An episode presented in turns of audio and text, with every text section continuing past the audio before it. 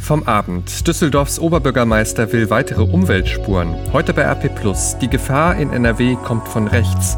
Und das kommt auf uns zu. Prinz Philipp wird 99. Heute ist Mittwoch, der 10. Juni 2020. Der Rheinische Post Aufwacher. Der Nachrichtenpodcast am Morgen. Guten Morgen, ich bin Henning Bulka. Von mir erfahrt ihr jetzt alles, was ihr heute Morgen wissen müsst. Und da blicken wir zunächst in die USA. If four black cops wenn vier schwarze Polizisten das gleiche mit einem Weißen gemacht hätten wie mit George, gäbe es keinen Ruf nach neuen Lektionen, Reformen und Spendenaktionen, die wären schlichtweg in den Knast gesteckt worden. Und solange ein schwarzes Leben nicht den gleichen Wert hat wie ein weißes, solange werden wir diese Probleme immer wieder haben.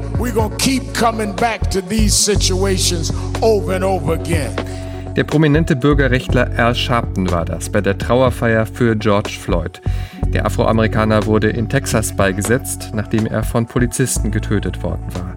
Bei der Trauerfeier wurde klar, der Kampf gegen Rassismus und Polizeigewalt geht weiter. Der designierte demokratische Präsidentschaftskandidat Joe Biden rief in einer in der Kirche übertragenen Videobotschaft während der Trauerfeier zur Überwindung von Rassismus auf. Amerika habe keine andere Wahl, als es in Zukunft besser zu machen. Wir können die Wunden dieser Nation heilen, sagte Biden. Auch an Präsident Trump gab es offene Kritik.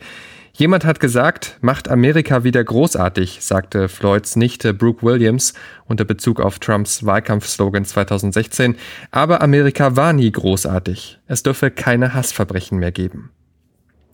Damit nach Deutschland. Zur Politik, aber nicht zu der im Bundes- oder Landtag, sondern im Rathaus. Am 13. September ist Kommunalwahl in NRW und eine Wahl, auf die dann besonders viele Menschen schauen, ist die in der Landeshauptstadt Düsseldorf. Hier will Oberbürgermeister Thomas Geisel von der SPD wiedergewählt werden.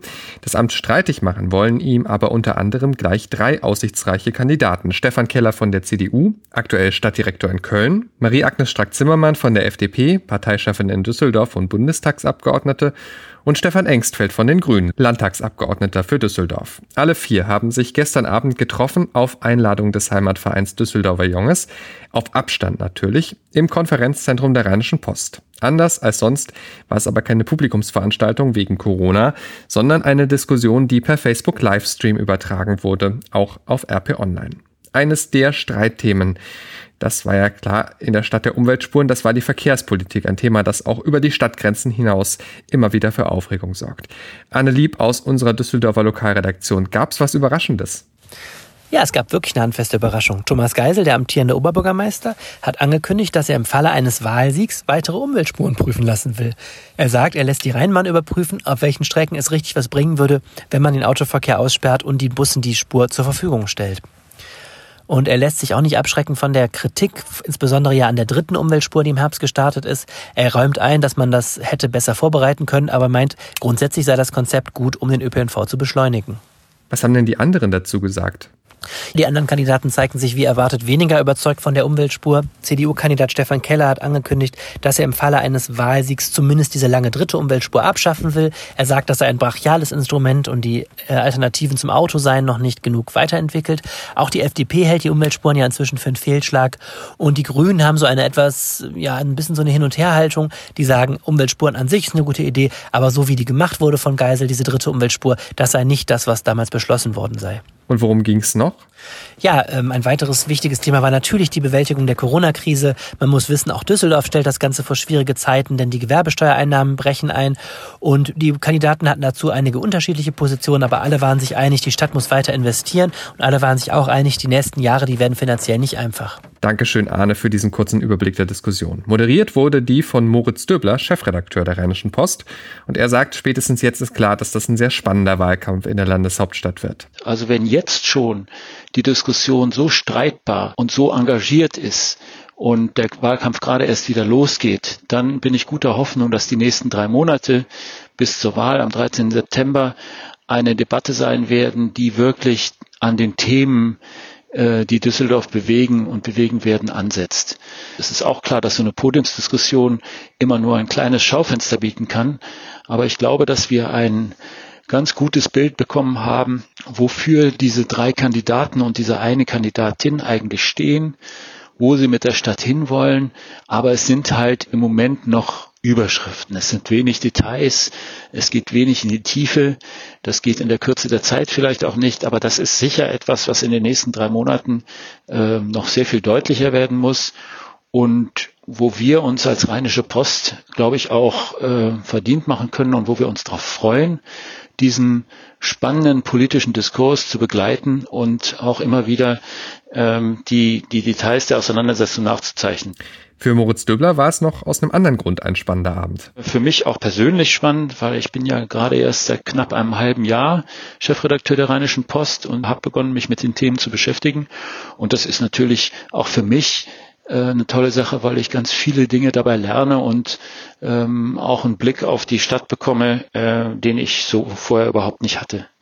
Also gute Veranstaltung, glaube ich, aber äh, es müssen noch viele Diskussionen und viele Debatten folgen, damit man sich wirklich ein Bild machen kann, wem man denn eigentlich äh, die Verantwortung zutraut. Und wenn ihr jetzt ganz genau wissen wollt, was gestern Abend alles gesagt wurde beim Talk der Düsseldorfer OB-Kandidaten, dann findet ihr die Zusammenfassung und die ganze Diskussion in voller Länge auf RP Online. Welche Nachrichten es sonst noch in Düsseldorf gibt, das weiß Charlotte Großer aus den Antenne Düsseldorf Nachrichten. Guten Morgen. Guten Morgen. Bei uns geht es heute um den großen Kita-Corona-Test. Über 5000 Kinder in Düsseldorfer Kitas wurden ausgewählt, die jetzt regelmäßig getestet werden. Dann sprechen wir auch darüber, dass wir bei einem geplatzten Urlaub einen Anspruch darauf haben, das Geld und nicht nur einen Gutschein zurückzubekommen. Und es wird konkreter im Hinblick auf den geplanten Heimatsommer hier in der Stadt. Unter anderem wird auch die Veranstaltungsreihe Parklife laufen. An den Düsseldorfer Kitas startet heute eine große Corona-Studie. Für die Erhebung wurden etwas mehr als 5000 Kinder aus 110 Einrichtungen in unserer Stadt ausgewählt. Zentrales Ziel ist es, das Infektionsgeschehen in den Kindertagesstätten zu überwachen und herauszufinden, wie ansteckend Kinder sind. Antenne Düsseldorf-Reporter Robert Jans hat die weiteren Infos dazu. Heute werden in vielen Kitas die ersten Proben abgeholt. Ab heute müssen die Kinder für vier Wochen zweimal wöchentlich ihren Speichel in ein Gefäß spucken. Das wird in der Kita abgegeben und geht dann an die Uniklinik.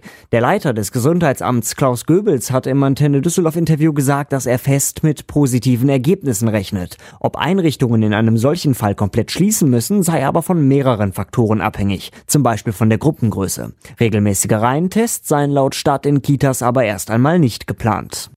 Viele Düsseldorfer können nun doch wie geplant in den Sommerurlaub fahren. Wer aber über Ostern oder Pfingsten verreisen wollte, musste aufgrund der Corona-Pandemie meist zu Hause bleiben. Viele warten noch immer auf die Rückerstattung der Reisekosten. Einige Reiseveranstalter bieten stattdessen Gutscheine an. Kunden müssen diese aber nicht annehmen, sagt Thomas Müther vom ADAC Nordrhein. Nach der derzeit noch geltenden Rechtslage können Reisende einen Gutschein des Reiseveranstalters annehmen. Sie sollten aber vorher auf jeden Fall die Bedingungen überprüfen und außerdem beachten, dass sie momentan noch bei einer Insolvenz des Anbieters möglicherweise auf den Kosten sitzen bleiben. Wegen der vielen Kundenanfragen kann die Rückerstattung des Reisepreises länger dauern. Der ADAC rät, hier hartnäckig zu bleiben. Bei der Stadt wird gerade der Heimatsommer in Düsseldorf geplant. Wer nicht in den Urlaub fährt, soll die Möglichkeit haben, an vielen verschiedenen Veranstaltungen in der ganzen Stadt teilzunehmen. Fest steht schon, dass es weiterhin das Picknick-Event Parklife geben wird. Veranstalter Hamed Shahi dazu. Wir werden nicht das Angebot wie bis jetzt jedes zweite Wochenende anbieten, sondern schon jeden Sonntag ab Ende Juni. Ab 28. Juni wird der erste Parklife sein. Wir werden leider die kleinen Parks nicht bespielen, weil wir halt natürlich auf die Fläche gehen müssen, damit nicht so viel Traffic gibt. Auch auf der Rennbahn ist einiges geplant. Dort soll es Konzerte, Kinderprogramm oder Kultfilme geben. Wer Veranstalter ist und auch eine Idee hat, kann sich bei der Stadt melden. Den Link gibt es auf antennedüsseldorf.de. Und da stehen diese und weitere Meldungen auch nochmal zum Nachlesen. Das war soweit der Überblick von mir. Zum Hören gibt es die Lokalnachrichten immer um halb bei uns im Radio. Dankeschön, Charlotte Großer. Euch gefällt dieser Podcast? Dann unterstützt uns gern mit einem RP Plus Abo. Den Deal für euch gibt's auf rp-online.de slash Aufwacher-Angebot. Danke an alle, die schon abonniert haben und unsere Arbeit damit unterstützen. Und heute lest ihr, wenn ihr ein RP Plus Abo habt, das hier bei uns. Die Zahl der Rechtsextremisten ist in Nordrhein-Westfalen auf Höchststand. Das geht aus dem neuen Verfassungsschutzbericht hervor, der gestern vorgestellt wurde. Kirsten Bialdiger berichtet für die RP über Landespolitik und mit ihr schauen wir genauer auf diese Zahlen drauf. Erstmal vielleicht so die Fakten vorneweg. 4075 Rechtsextremisten zählte der Verfassungsschutz 2019 in NRW. Das ist ein Anstieg von etwa 25 Prozent, der höchste Stand seit zehn Jahren. Kirsten, was vermutet der Innenminister denn, woher dieser Anstieg kommt? Ja, er hat ähm, sehr stark das Internet dafür verantwortlich gemacht. Also er hat sich, man muss fast sagen, in Rage geredet. Er hat verschiedene Ausdrücke gefunden für das Internet. Es sei die Radikalisierungsmaschine des 21. Jahrhunderts. Es sei die reife Kammer für Terrorismus und dunkle Kammer eines extremistischen Weltbildes. Ähm, und ähm, daher ist auch eigentlich die Zahl der registrierten oder bekannten Rechtsextremen gar nicht mehr so entscheidend. Das hat er bei der Gelegenheit auch gesagt. Denn ähm, inzwischen hat sich das rechtsextreme Gedankengut im Netz so verbreitet, dass man damit rechnen muss, dass aus dieser Masse heraus ähm, immer ein Einzelner heraustritt und dann einfach anfängt zu schießen. So hat er das sinngemäß gesagt. Ähm, so war das ja auch in Halle bei dem Attentäter, der auf eine Synagoge einen Anschlag verüben wollte der war ja äh, auch so ein einsamer Mensch, der mehr oder weniger im Keller seiner Eltern sein Dasein gefristet hat und ähm, der sich im Netz radikalisiert hat, dann da auch seine Verstärkung gefunden hat, also sich nur noch mit äh, Menschen im Netz umgeben hat, die äh, ähnliche Gedanken wie er hatten und dann irgendwann ähm, aus diesem Keller herausgetreten ist und äh, Morde verüben wollte. Wie will Innenminister Reul denn das Problem bekämpfen? Ja, das ist äh, nicht ganz einfach. Also man kann natürlich das Netz, und das macht der Verfassungsschutz auch, äh, beobachten, die, die einzelnen Foren beobachten. Ähm, es ist auch einiges im Gespräch, wie man ansonsten ähm, sich da in diesen Kreisen noch tummeln kann. Ähm, das wurde aber nicht offen oder laut gesagt, was da im Einzelnen geplant ist. Und das hat ja auch seinen guten Grund dass man darüber nicht offen spricht. Interessant ist ja, dass die Zahl der Straftaten zurückgegangen ist. Ja, aber auch da hat er gesagt, also das sagt gar nicht so viel aus. Es sind weniger Straftaten, aber diejenigen, die verübt wurden, haben eine ganz besonders schlimme Qualität. Also da hat er dann in dem Fall auch äh, linksextremistische Gewalttaten angeführt. Ähm, da war ja 2019 auch noch zum Teil der Hambacher Forstschauplatz solcher Taten und da sagte ähm, die Aktivisten im Hambacher Forst waren eben zum Teil sehr viel gewaltbereiter und waren dazu fähig, weiterzugehen als sonst. Also die nahmen dann durch Brandsätze auch tatsächlich den Tod von Menschen in Kauf. Und das, also mit anderen Worten, die Zahl politisch motivierter Gewalttaten ist vielleicht zurückgegangen, ja, aber nicht ähm, die Schwere. Du hast Linksextremismus angesprochen. Es geht natürlich im Verfassungsschutzbericht nicht nur um Rechtsextreme. Wie sieht es damit aus? Ja, also man muss schon sagen, und das stellt auch niemand ernsthaft mehr in Frage, ähm, dass die Gefahr von rechts kommt. Also das äh, ist unbestritten ähm, vielleicht gibt es einzelne AfD, die das sicher bestreiten, aber ähm, die Zahlen sprechen eben auch diese Sprache. Wir haben in Nordrhein-Westfalen laut Verfassungsschutzbericht 2000 gewaltbereite Rechte. Wir haben 700 Salafisten demgegenüber und 800 bis 900 Linksextreme. Allein, allein das äh, zeigt, dass, dass die Gefahr von rechts kommt. Und dann kommt eben noch die zunehmende Radikalisierung im Netz dazu. Natürlich werden auch die anderen beobachtet, auch die Linksextremisten, auch die Islamisten. Es kann immer wieder auch eine Gefahr von diesen Gruppierungen ausgehen. Das ist dem Verfassungsschutz auch bewusst. Aber äh, tatsächlich ist äh, der Rechtsextremismus auch jetzt mit der jüngsten Entwicklung, sich mit den Corona-Demonstranten äh, gemein zu machen, steht im Moment im Fokus des Verfassungsschutzes. Und das ist ja auch nochmal ganz interessant. Es gibt keine Demo gegen die Corona-Maßnahmen aktuell, wo Rechtsextreme nicht dabei sind, sagt der Verfassungsschutz. Also bedeutet, demonstrieren ist natürlich grundsätzlich okay, aber genau hinschauen, wer da neben einem steht. Kirsten Bialdiger, Dankeschön. Ja, gerne. Und jetzt schauen wir noch auf ein Thema, das gestern und auch schon zuvor für viel Furore gesorgt hat. Es geht um ein Urteil, dessen Folgen wir auch künftig noch spüren könnten im politischen Betrieb. Bundesinnenminister Horst Seehofer darf die AfD kritisieren, aber nur dann, wenn er nicht seinen Ministerhut aufhat. Das ist, kurz zusammengefasst, das Urteil des Bundesverfassungsgerichts, das gestern verkündet wurde. Die Partei hatte geklagt, weil auf der Website des Innenministeriums vor einiger Zeit ein Interview mit Seehofer veröffentlicht worden war, das er der deutschen Presseagentur gegeben hatte. Darin hatte er die AfD staatszersetzend und schäbig genannt. Das darf er, aber eben nur als CSU-Parteipolitiker, nicht als Minister. Jan Drebes im Berliner Parlamentsbüro der RP. Was bedeutet das Urteil für die AfD? Ja, für die AfD ist dieses Urteil natürlich jetzt ein sehr willkommener Triumph, weil das immerhin das höchste Bundesgericht entschieden hat und sie den Bundesinnenminister, der auch gleichzeitig Verfassungsminister ist, Horst Seehofer, wunderbar vorführen können. Er hat jetzt aus ihrer Sicht Rechtsbruch begangen, hat gegen die verfassungsgebotene Neutralität letztlich verstoßen, die ein Minister einhalten soll im politischen Meinungsstreit. Und das kommt der AfD auch zu Pass, weil die Umfragen im Moment gar nicht so gut sind für die AfD und sie letztlich damit ähm, etwas in der Hand haben, um in ihren Echokammern, bei ihren Wählern wunderbar zu mobilisieren. Wie geht denn die AfD strategisch vor? Es scheint eine Taktik zu sein dieser Partei, dass sie immer wieder vor das Bundesverfassungsgericht, aber auch vor Landesverfassungsgerichte wie zum Beispiel in Thüringen ziehen, um dort gegen aus ihrer Sicht Missstände vorzugehen. Und letztlich ist es so, dass sie damit natürlich ihr gutes Recht vertreten. Sie haben das Recht dazu, sie können das machen. Nur legen sie damit natürlich auch die Axt an äh, demokratische Institutionen, wollen eigentlich gar nicht unbedingt äh, die Demokratie stärken, so wie sie vorgeben, sondern wollen den politischen Gegner vorführen, in diesem Fall Seehofer, und wollen auch die Institutionen dafür nutzen, dass man sie ähm, so ein bisschen in Misskredit ziehen kann.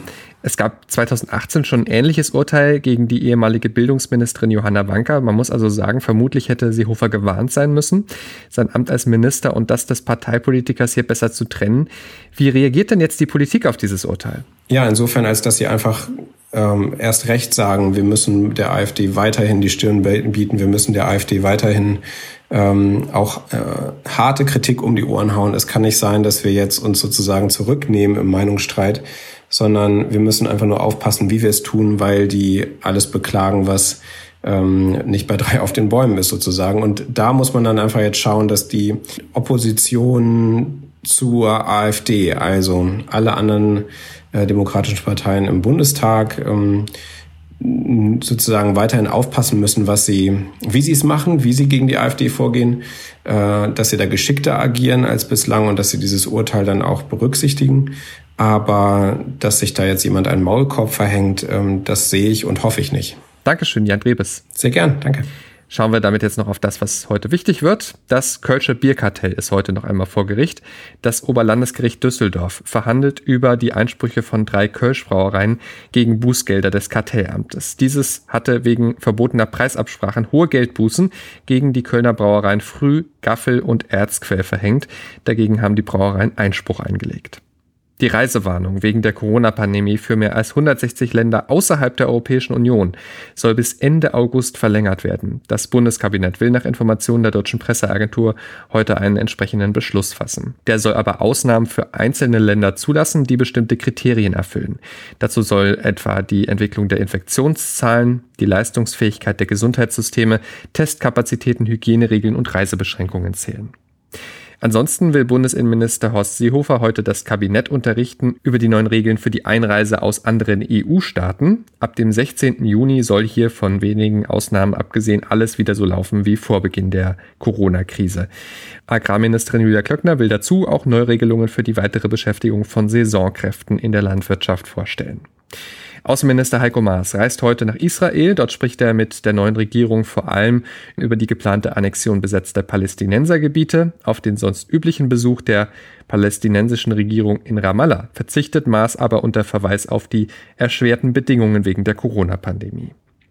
Es ist still geworden um Prinz Philipp, den Ehemann der Queen, Heute wird er aber 99 Jahre alt. Herzlichen Glückwunsch. Seit fast drei Monaten sitzt Prinz Philipp nun schon auf Schloss Windsor in der Nähe von London fest wegen der Pandemie wurde der Prinzgemahl schon weit vor Ostern vom Landsitz Sandringham in der Grafschaft Norfolk per Hubschrauber zu Königin Elisabeth II. nach Windsor gebracht.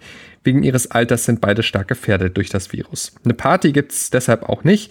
Geplant ist ein Mittagessen. Einige Familienmitglieder werden wohl anrufen. Viel mehr hat der Buckingham Palace aber nicht verraten. Trotzdem wünschen wir mal eine schöne Feier, so gut wie das eben heute geht.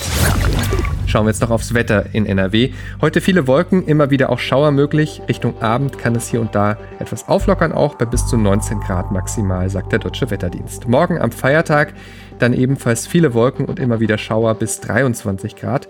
Der Brückentag am Freitag wird dann aber schöner mit Sonne und sogar bis zu 29 Grad bekommen wir dann. Das war der Rheinische Postaufwacher vom 10. Juni 2020. Ich bin Henning Bulka. Heute Nachmittag gibt es dann die nächste Folge von Coronavirus in NRW. Das ist ja unser Spin-off-Podcast zur Corona-Krise. Hört ihr, wenn ihr den Aufwacher abonniert habt, in eurer Podcast-App. Den nächsten normalen Aufwacher gibt es dann am Freitag, also übermorgen. Auch wir machen morgen mal einen Tag Pause am Feiertag. Habt jetzt einen guten Tag und bleibt gesund. Ciao, ciao. Mehr bei uns im Netz www.rp-online.de